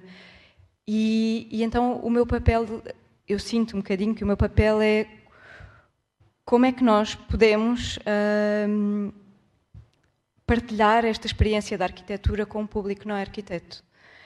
Uh, obviamente que podemos através de, de, reflexões, de conversas, mas eu, eu, sinto que o principal, a principal forma de nós conseguirmos começar a tocar nas pessoas é através da experiência. E acho que todos sentimos isso, e, e que é quando vamos à escola como edifício e, e, e temos uma ligação uh, quase imediata com aquele espaço, não é? Por várias razões e, e, por aquilo, tudo aquilo que são as nossas relações também da, da memória e das nossas vivências. Um, mas eu, eu, gostava realmente de, de, trazer esta ideia para a mesa, que é a arquitetura como ferramenta de aprendizagem. E, portanto, que nós também já falámos hoje, um, uh, o pensamento, o pensamento arquitetónico é um pensamento que acaba por ser muito, na minha visão, muito completo, porque normalmente surge de um problema. Quando não existe o problema, somos nós que o criamos, daí a questão de, de andarmos sempre à procura de, das perguntas. Um, e então nós vamos fazer uma, uma investigação uh, sobre porque é que esse problema existe, uh, de onde é que ele vem, o que é que ele afeta, todas as outras, outras situações onde ele já foi uh, exposto e como é que ele foi resolvido. E então, a partir daí, nós em, em conjunto com várias equipas e com várias pessoas, tentamos encontrar a melhor solução possível. E eu acho que esta forma de pensar é extraordinária para qualquer pessoa, não é? No fundo, pode ser uma, pode ser uma, uma ferramenta muito útil para qualquer professor. Um, e, portanto, nós temos esta, esta vontade, obviamente, de trabalhar muito em, em, em proximidade absoluta com as escolas eu diria, em, em, em visão utópica, que, que um arquiteto um, com alguma formação em pedagogia, mas que, que, trabalhasse dentro de uma escola só pode ser uma mais-valia, porque cria relações um, e cria esta, esta forma de, de ensinar através do projeto. Um, eu vou contar este, este exemplo, se calhar mais, mais prático, também já contei uh, noutras vezes, mas numa outra exposição que nós estávamos a falar sobre, sobre a casa, uma das oficinas que nós tínhamos um, se chamava Zoom uh, da casa à cidade. E, portanto, explorávamos a questão da escala, que também já falámos hoje, e nós, para essa oficina específica, fomos chamados a uma, a uma escola um, pela professora de matemática. Isto porque a professora estava a dar a questão das escalas, para ela, ou seja, a forma como ensinavam muitas vezes é a regra, é a regra 3 simples, e portanto os alunos era assim que aprendiam, como uma, uma relação de, de, de, intrínseca entre os números, não é? Que leva, que leva àquilo que nós queremos, mas e depois não percebiam qual era a aplicação na vida prática. E eu acho que é aí que, que a arquitetura, como toca em tantas áreas, pode ter um papel fundamental. Desculpa eu estar a defender tanta arquitetura, mas eu acho que, na verdade, as artes plásticas, obviamente, que também uh, conseguem, que têm muito, e a cultura de uma forma, de uma forma mais abrangente, eu estou a falar da arquitetura porque é a minha formação e é aquilo em que eu trabalho, mas eu, eu acho que, que esta, esta ligação entre uh, uh, as diferentes áreas culturais trabalharem com, com os professores uh, é fundamental. É fundamental uma criança aprender esta sensibilidade ao espaço. É, é, fundamental uma criança perceber que uma criança, e eu estou a falar de crianças só, só porque estamos no contexto escolar, mas o serviço educativo trabalha com todos os públicos. Não, aliás, com, trabalha com o público. E, e, no público estão, estão incluídos todos e todas. E, um, mas, de facto, quer dizer, percebermos quando entramos num espaço, porque é que ele é confortável, porque é que, porque é que, ele, porque é que nós nos sentimos bem num espaço. E aí nós começamos a, a, a, tirar a casca da cebola, não é? E a perceber, ok, é a luz, são os materiais, é a escala, é a proporção. Um, tudo isso provoca o nosso conforto ou desconforto um, e, portanto, tudo isso vai ter um impacto na, na nossa vida, que começa, obviamente, também na, na, estrutura da própria sala de aula, mas eu acho que pode, pode ajudar os professores que estão muito sobrecarregados, como todos nós sabemos, um, e, e, muitos dos professores vêm com essa, com essa, também com esse feedback de nos agradecer por fazer essa ponte depois com, com o mundo concreto, não é? De passar da escola nesta, nesta visão de professores sempre a dar matéria para nós entrarmos no, no contexto da realidade e como é que depois esses ensinamentos se, se articulam na vida prática. Um, eu queria só também dar aqui uma nota de que nós também temos vindo a adotar no, na parte do serviço educativo da Garagem Sul um, algumas tentativas de formação para professores, porque e eu percebo que às vezes é, é difícil, porque já estão extremamente sobrecarregados, Mas, mas a formação de professores, para nós, também é importante, porque é um momento em que nós conseguimos estar com uhum. eles, perceber quais é são as necessidades, tentar partilhar o nosso conhecimento, mas principalmente aprender. E essa, e essa troca, eu acho que sem dúvida uh, é uma mais-valia, quer para a instituição cultural, quer para, para o mundo escolar. Parece-me parece fundamental e fundamental sublinhar como essa formação de professores não é só para os professores da área específica, mas é para todos, não. no sentido muito transdisciplinar, não é? ou seja, muito indisciplinar, porque é, é, é isso também que desejamos, que estas experiências culturais e manifestações culturais, as artes e a arquitetura, possam ser uh, olhadas e trabalhadas uh, de forma transdisciplinar. E, e, portanto, o professor de filosofia, de história, de português, de matemática, poder ganhar uh, neste cruzamento com, neste caso, a arquitetura, que é o trabalho da Inês na garagem, na garagem Sul, mas podemos falar nos centros de arte ou outros, ou aqui o que, o que vai, está já a acontecer. e isto é uma ação de formação para professores na sua variedade eh, também de matérias. Portanto, esse pensar a escola de outro modo que também nos, eh, nos interessa. Dizendo, no entanto, que este aprender mútuo eh, implica também compreender como as instituições culturais são um território educativo mas que as escolas são também polos culturais que nós devemos dar atenção e que podem uh, ser aí também manifestação, uh, e são manifestação de, uh, de interesse cultural, e não estou a falar só do ponto de vista arquitetónico. continuava e passava a palavra para. Já agora continuávamos nesta nesta linha, e não sei se, Joaquim, eh, podes eh, terminar, mas gostava muito, eh, depois desta reflexão que fizeste sobre escolas diferentes, sobre espaços educativos diferentes, gostava muito de, de ouvir assim, uma espécie de síntese possível, o que hoje já consegues sobre a importância do espaço Uh, e do espaço arquitetónico na própria experiência de educação. Uh, uh, depois de este conhecimento mais amplo que tens hoje de espaços educativos, o que, é que, que, é que nos podes dizer? Bem, eu, se calhar era melhor começar pelo, pelo erro, assim muito evidente. Nós tentámos, claro, entrevistar as adolescentes e projetámos também a nossa memória e a nossa imagem da adolescência. E fomos a estas escolas à procura do adolescente enraivecido, protestante, no meio de uma tempestade hormonal, e ficámos um bocado uh, preocupados porque não arranjámos assim tantos desses adolescentes. E depois, a meio caminho, de facto, refletimos que uh, tinha alguma coisa a ver com o espaço nós eh, fizemos as perguntas da nossa imagem da adolescência, muitas vezes foi de facto eh, eh, inventada em escolas que espacialmente não eram extraordinárias, e pegámos nessa memória fomos a escolas de facto extraordinárias. E, e as entrevistas não funcionavam exatamente como a gente queria. E isto é muito importante porque não há nenhuma sobredeterminação funcional. Evidentemente, nós fomos a escolas uh, excepcionais, porque têm gente excepcional, porque têm aventuras excepcionais, e uma das coisas que percebemos, por isso é que quisemos estudar escolas com 50 e 70 anos também, é que elas já foram excepcionais, já deixaram de ser, já voltaram a ser, já deixaram de ser, e agora estão outra vez a ser. É? E, portanto, há uma transformação na permanência. E, claro, o trabalho muda mais depressa que o espaço da escola, muda. a pedagogia transforma-se mais depressa que o espaço da sala de aula transforma. Portanto, de alguma maneira, é fundamental uh, construir o melhor possível as ambições da pedagogia do seu tempo mas também é fundamental a desbunda e a qualificação espacial.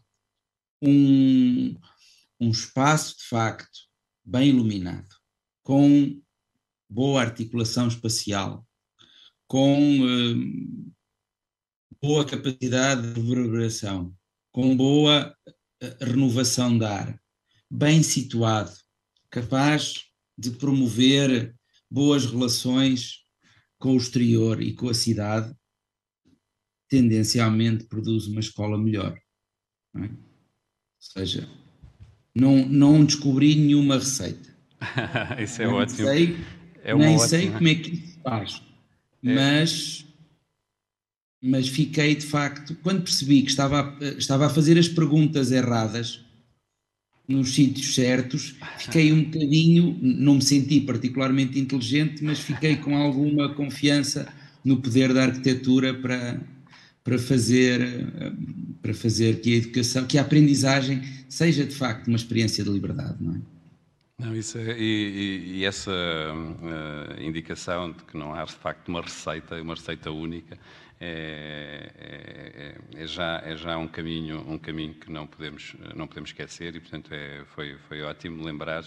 Uh, uh, lembrando também que às vezes estamos a fazer as perguntas erradas, não é? Ou seja, o Wittgenstein diz isso muitas vezes, às vezes o problema não são as respostas, é a pergunta que não está, não está correta e temos que elucidar melhor a pergunta. Uh, o Paulo há pouco dizia isso. E, e, portanto, as perguntas são, são aqui determinantes. Eu, como não me atrevo a fazer perguntas, passo a palavra uh, ao Miguel uh, para as últimas, as últimas reflexões. Faz, faz tu a pergunta. Não, eu, eu, enfim, aproveitando o tempo, queria só falar de dois, eh, dois projetos. Enquanto curador e enquanto programador, também são duas dimensões diferentes e interessantes de falar, mas que de alguma forma eh, extravasaram aquilo que é um conceito tradicional eh, de exposição, sendo que o primeiro foi em Barcelona, em, creio que em 2004, por aí, eh, com um artista eh, que, eh, desde o início, talvez metade do, da década de 90, decidiu que a sua atuação deveria passar por uma série de preceitos que iam muito para além da criação objetual, depois a ser exposta num museu ou numa galeria, que é o António Abad.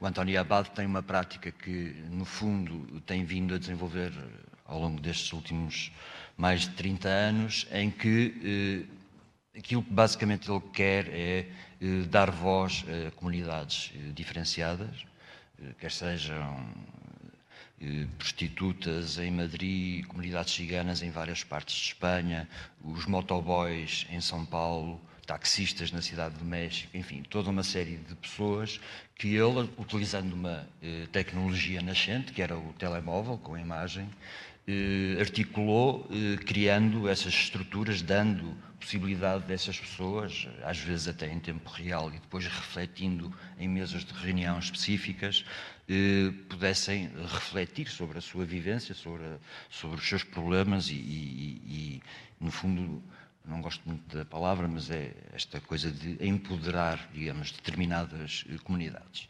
Eh, e em Barcelona ele mudou um bocadinho uh, o esquema e fez uma exposição em que uh, aquilo que me propôs foi levar para o Centro de Arte onde, estava, onde eu estava a colaborar, o Centro de Arte Santa Mónica, uma experiência que ele sabia que ia ter um efeito direto na cidade e que foi dar essa capacidade de empoderamento a pessoas com, com, com discapacidades. Portanto, chamava-os discapacitados, ou seja, pessoas com, com, com, dificuldade de mobilidade, etc. E, portanto, todo o projeto expositivo acabou por extravasar o espaço, que era um espaço conceptual e iminentemente, e um mapeamento físico eh, das dificuldades que todas as pessoas tinham no dia a dia e que eram imediatamente sinalizadas e que, de facto, depois eh, foram tomadas em conta eh, pela, pela, pela própria, pelas próprias entidades, digamos, públicas e privadas de, alguns desses incidentes. Ou seja, de facto, era um, foi um projeto que que teve esse lado eh, de eh, uma efetividade eh, social muito grande e que o, o António Abad continua a explorar em vários, em vários segmentos da sua, da sua prática.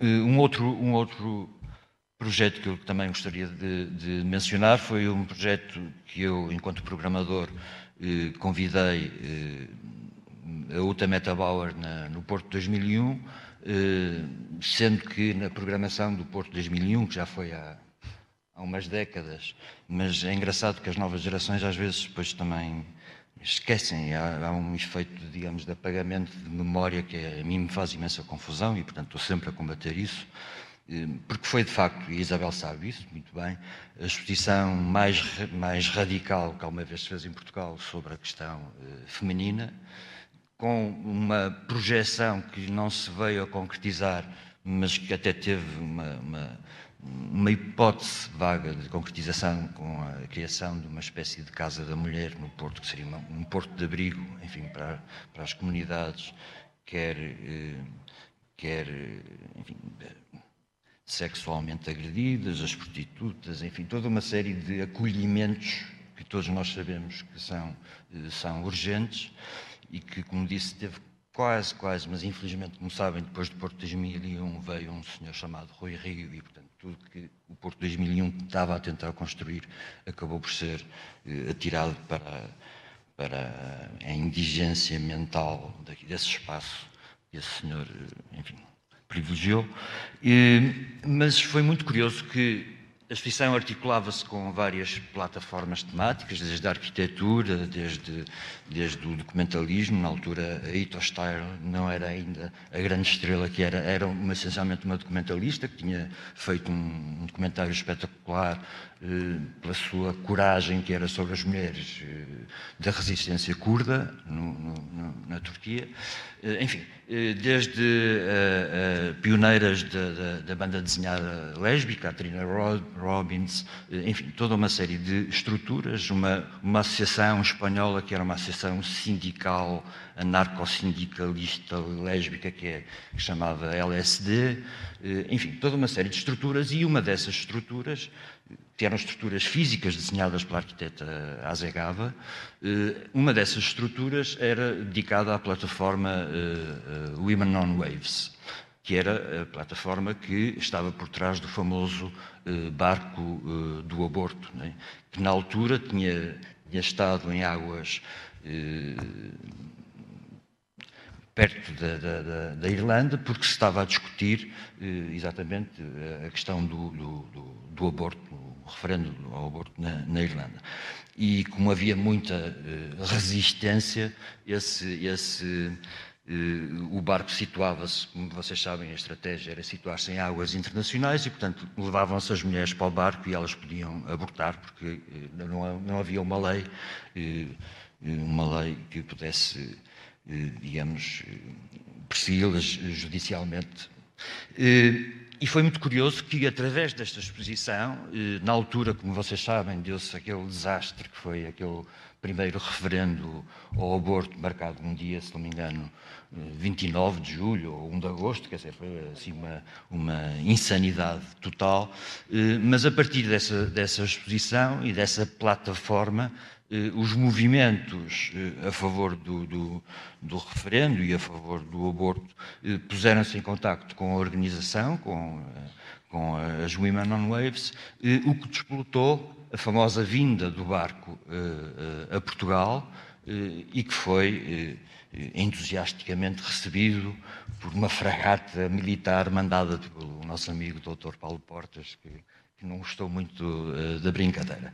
Mas isto só para dar dois exemplos de exposições de como, uh, apesar de tudo, uh, há projetos que, pela sua, enfim, pela sua eficácia e pela sua urgência, podem de facto extravasar as salas de exposição e, e isso parece-me importante sublinhar. Obrigadíssimo, Miguel. Não são ótimos exemplos de como um, o impacto social, uh, comunitário, uh, também da, da, das atividades culturais e, neste caso, das instituições culturais e de uma exposição, uh, podem, podem chegar muito fora do seu âmbito mais, mais restrito e como também elas são elas próprias inclusivas dos debates do, do, do tempo e das questões que os artistas, não por agenda, mas porque vontade, querem, querem, querem trabalhar.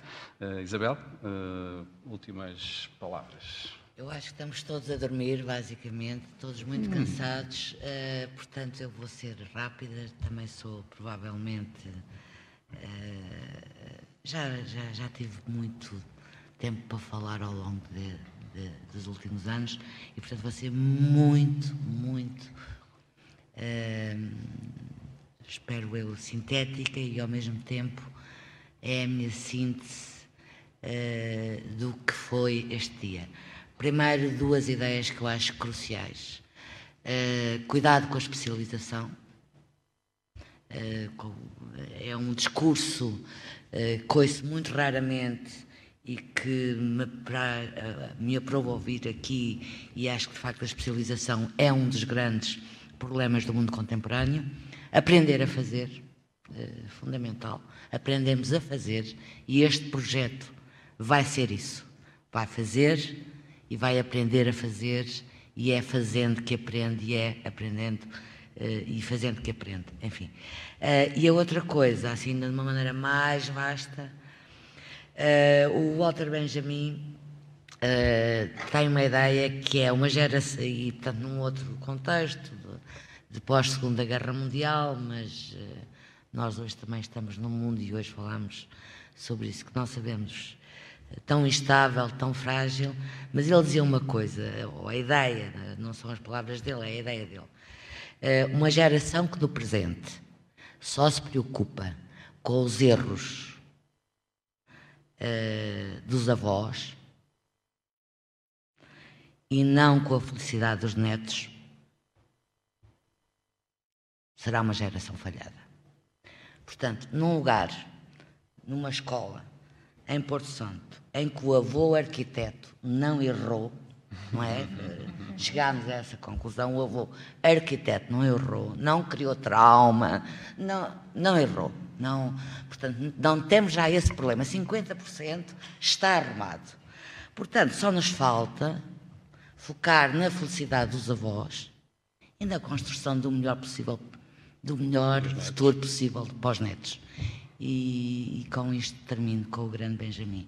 Muito obrigada. É um, é um belíssimo mote só para umas últimas uh, palavras, se me permitem, uh, que, que, têm a ver com este projeto. Uh, e dizer que quando o Maurício e a Cecília me telefonaram em 2019, princípio de 2019, pensavam o que é que podíamos fazer todos juntos aqui. e Uh, e, e, logo começámos a trabalhar. Uh, me parecia, no caso do Plano Nacional das Artes, que este lugar podia ser um extraordinário lugar para a reflexão e para o pensamento, precisamente pela sua característica de afastamento em relação uh, à realidade e, portanto, aproveitar aquilo que tantas vezes se pensa como ser um, não ser um centro, transformar isto precisamente num lugar central para refletirmos sobre o que é que queremos para o campo artístico e para o campo educativo para a educação e para a cultura. Eh, e, portanto, desde aí pensar aqui uma espécie de sede do pensamento, e foi isto que aconteceu hoje ao longo do dia, é isso vai continuar amanhã, uh, uma reflexão sobre o que fazemos, como fazemos e para quem fazemos. Eu gostava de sublinhar isso. É porque os espaços, como também aqui foi, foi, foram dito, foi dito várias vezes, o espaço é para ser habitado. E a pergunta, julgo fundamental, é o que é que queremos fazer deste espaço? Uh, seguir, é essa a que vocês também colocam, e, e, e, não, e não a esquecer. E desse sentido, quando fizemos aqui também nesta sala uh, aquele encontro, uh, por causa desta relação com a Escola do Porto Santo, uh, um encontro quando Portugal foi o presidente, país presidente da, da União Europeia, organizámos aqui um encontro e criámos essa Carta do Porto Santo com um objetivo muito claro, que era ajudar a perceber de que maneira é que a cultura e a educação têm um papel na democracia na, na nossa sociedade democrática uh, e para a saúde da democracia. Uh, as questões que aqui foram levantadas hoje julgo que também vão nesse sentido, e há aí uma expressão no, que, se usa nessa carta, que usamos nessa carta e que eu gostava só de deixar, que me parece importante para pensarmos hoje as instituições culturais e as educativas, as escolas e os museus, os teatros, os centros culturais, que é de que maneira é que as instituições tantas vezes fechadas na sua especialização, podem se transformar em instituições. É? Ou seja, como é que uma instituição pode e deve ser uma instituição. Portanto, essa abertura, uh, um bocadinho como naquela linha, uh, agora só para citar um, um, o pouco que sei da arquitetura, uh, como um Vila Nova Artigas que faz uma escola sem, sem porta. Ou seja, como é que uma escola de arquitetura pode não ter porta? É, é uma instituição que é uma instituição, portanto aberta, uh, e aberta a todos. Uh, e para isso é preciso perceber quem é que são os todos. É preciso estar atento, é preciso estudar os públicos no seu plural uh, e perceber os não públicos, os que ainda não vêm, e, fazer, e fazer tudo para chegar a eles. E perguntar-lhes porque é que não vêm. Não é só pensar que nós já sabemos no sentido da desigualdade, mas pensar no ponto de vista da democracia, que é o da igualdade, a conferir, a confirmar. Portanto, a palavra incluir, só para ficar também com esse lado muito crítico, a própria palavra incluir tantas vezes é perigosa e nós não podemos esquecer, porque o incluir implica também um ponto de vista do poder, que somos nós que queremos incluir o outro. E, portanto, pode transformar a diferença na mesmidade, não é? Ou seja, podemos querer transformar o outro na sua diferença igual a nós. Ou seja, ser incluído ou querer incluir hum, pode ser tantas vezes hum, um processo que não é precisamente o da democracia e da atenção ao que o outro traz uh, e que me pode transformar. E como é que me pode transformar? E não só eu querer transformar o outro igual a mim. É? Ou seja, a inclusão pode ser perigosa nesse sentido e estamos a fazê-lo com, melhor, com a melhor boa vontade, com o melhor coração. Portanto, a própria palavra incluir tem que ser eh, perguntada, questionada sobre quem é que inclui quem, que lugar de poder é esse e de que maneira que a humildade, que aqui ao longo do dia tão, foi tão referida, pode ser, pode ser trabalhada.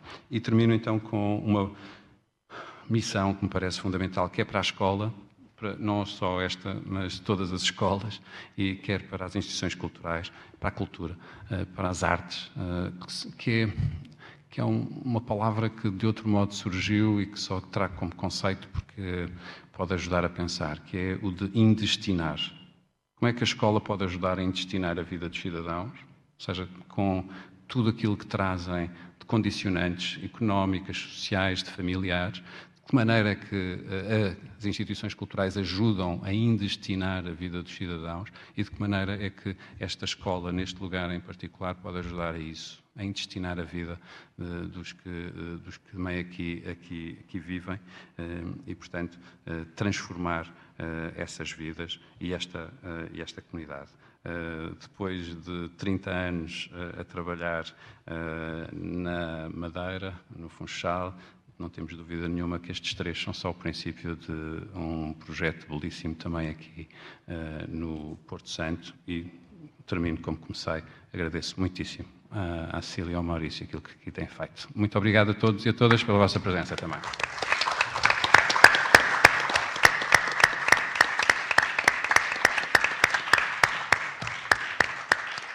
Deus Joaquim, Deus Delfim, até muito, muito em breve.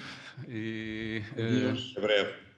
E desculpem a, a distância. Abraço não, grande. Foi muito próximo.